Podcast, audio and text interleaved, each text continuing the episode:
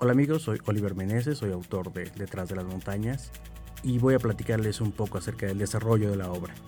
Como les había platicado en el podcast anterior, ya una vez que había, me había alejado del proyecto inicial de, ayudar a Gerardo Tort con un estudio acerca de la obra de Lucio Cabañas, se convirtió en una obra completamente diferente, con un scope mayor, con un scope actual, con la urgencia de las cosas que estaban pasando, que están pasando hoy en día y que la gente se entera totalmente en los medios. Llegué a tener el primer draft de un guion de una película larga, de una película actual en el espíritu de las, de las películas de, de Tom Clancy, digamos, de las películas como Siriana, de las películas como Traffic, de las películas que, que narran las cosas que pasan en los pasillos de poder, de, de, estos grandes eh, sucesos donde nos, entera, nos enteramos de las consecuencias ¿no? del desarrollo, del, como le llaman en Estados Unidos, ¿no? del procedural de cada una de estas situaciones y lo sometí a varios lugares, a varios concursos, a varias convocatorias, entre ellas el propio INCINE.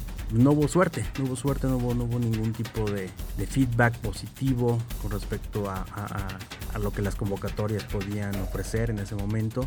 Y después cuando lo retomé, cuando decidí volverlo novela, empecé con este con este deseo que tuviera más lectores y empecé a hacerlo en inglés. Entonces escribí, digamos, un tercio de la obra en inglés basado casi uno a uno en el guion que tenía escrito. Y me gustó mucho cómo agarraba, cómo agarraba onda, digamos, cómo agarraba cuerpo la obra, pero sentía que al no hacerlo en mi idioma natural me estaba perdiendo de sustancia, me estaba perdiendo de profundidad.